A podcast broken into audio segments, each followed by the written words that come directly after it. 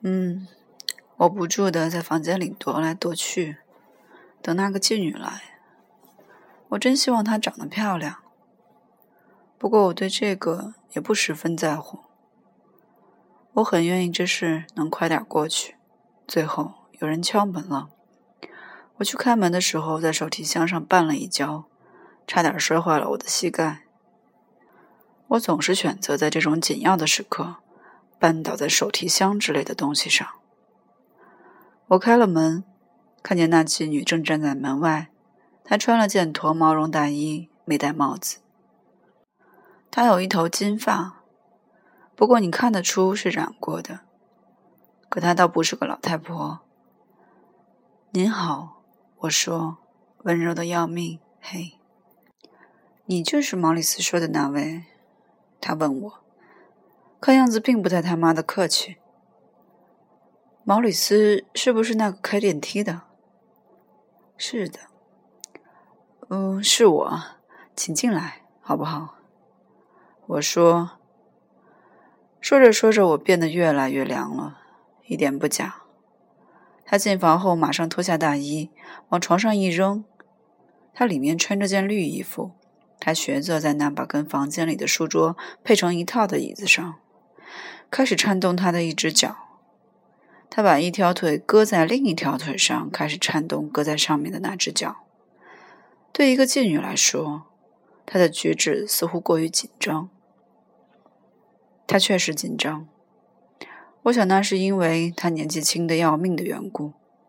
他跟我差不多年纪。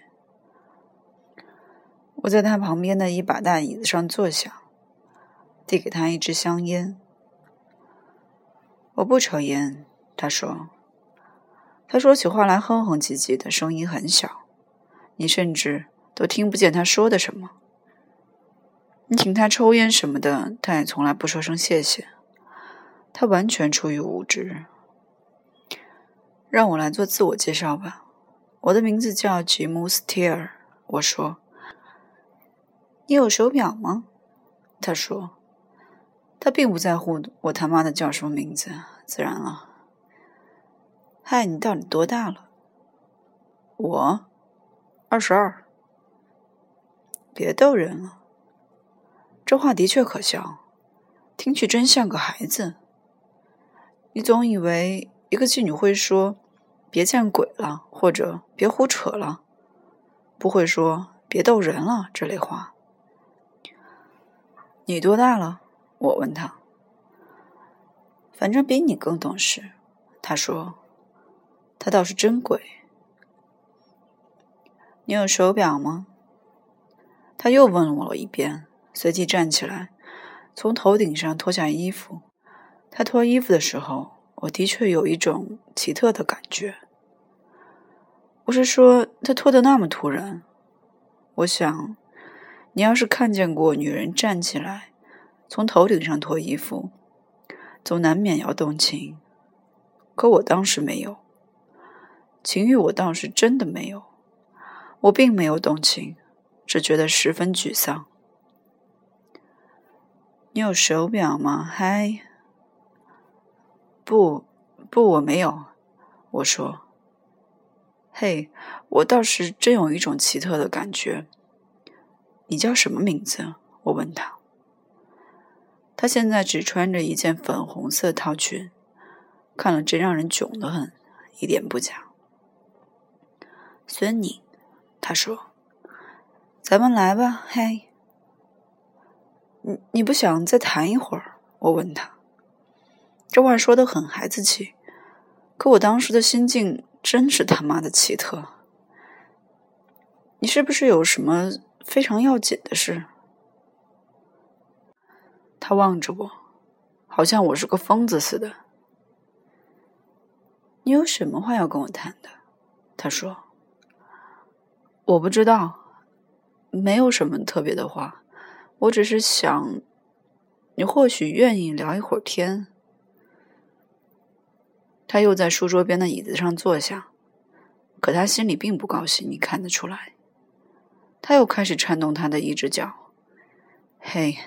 她真是个容易紧张的姑娘。你想抽一支烟吗？我说，我忘了她不抽烟。我不抽烟。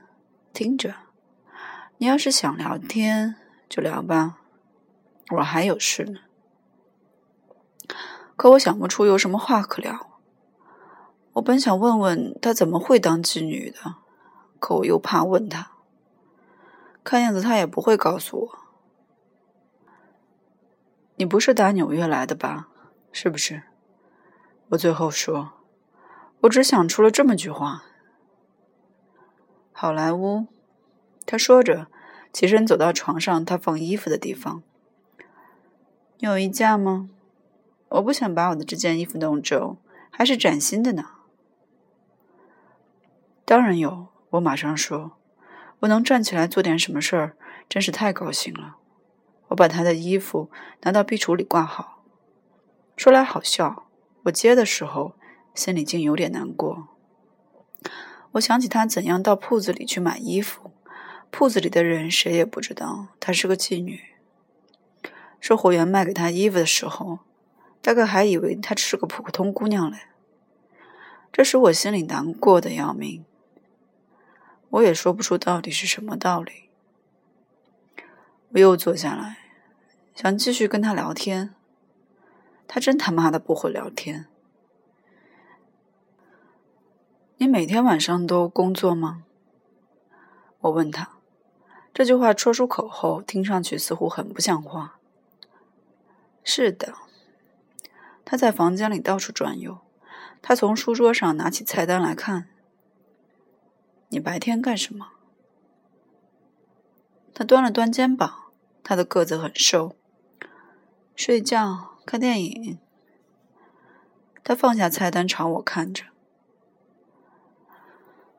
咱们来吧，嘿，我可没那么多。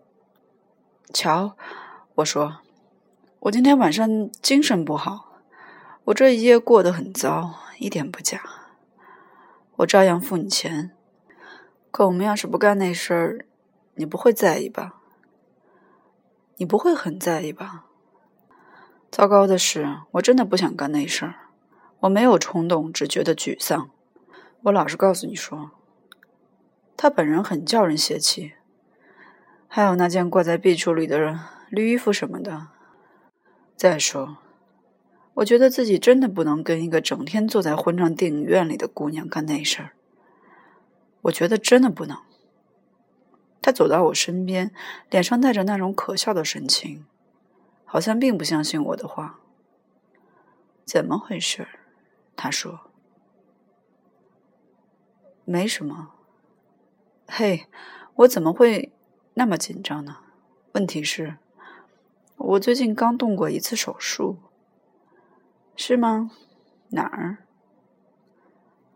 在我那怎么说呢？我的锁骨上。是吗？那玩意儿是在他妈的什么地方？锁骨？我说，嗯，真正说来是在脊椎骨里。我是说在脊椎骨的近里边。是吗？他说：“真糟糕。”说着，他就坐到我他妈的怀里来了。你真漂亮。他真让我紧张极了，我只好拼命撒谎。我还没完全康复呢，我对他说：“你很像电影里的一个家伙。你知道像哪一个？你知道我说的是谁？”他叫什么名字来着？我不知道。我说，他不肯从我他妈的怀里下来。你当然知道，他就在那张迈尔伊温·道格拉斯主演的片子里，是不是迈尔伊温·道格拉斯的弟弟？就是打船上掉下来的那个。你知道我说的是谁？不，我不知道。我很少看电影。接着，他开始逗起我来，粗野的很。我不干那玩意儿，你不会在意吧？我说，我精神不好。我刚才跟你说了，我刚动过手术。”他依旧没从我怀里下来，可是极其鄙夷的望了我一眼。听着，他说：“混账的毛里斯叫醒我的时候，我睡得真香呢。你要是以为我是……我说过照样付你钱，我说了算数，我有的是钱。我唯一的原因是我动了一次大手术，差不多刚刚付。那你干嘛告诉混账的毛里斯说你要个姑娘？要是你刚刚在你的什么混账地方动了一次混账手术啊？”我当时以为自己的精神还不错，我对自己估计过高了，不开玩笑，很抱歉。要是你能起来那么一会儿，我马上就拿钱给你，我不骗你。他火得要命，不过他终于从我的混账怀里下来了，好让我过去到舞梯柜上取我的皮夹子。我拿出一张五块钱的钞票递给他，谢谢，我对他说，非常谢谢。这是五块，要十块呢。他这是在捉弄我了，我看得出来。我最怕这类事儿，一点不假。毛里斯说五块，我告诉他，他说十五块到中午，五块钱一次，十块一次。他说的是五块，很抱歉，我真的很抱歉，可我只能给这么些钱。他端了端肩膀，就像刚才那样。接着，他冷冷地说：“劳驾给我拿一下衣服好吗？是不是太麻烦您了？”他是个十分可怕的小鬼，尽管他说话的声音那么细小，他却能吓得你心惊肉跳。要是他是个经验丰富的老娼妇，脸上满是脂粉，就不会那么吓人了。我过去给他拿了衣服。他穿好衣服，又从床上拿起他的驼毛绒大衣。再见，瘪三。再见，我说。我并没有谢他，我很高兴，我没谢他。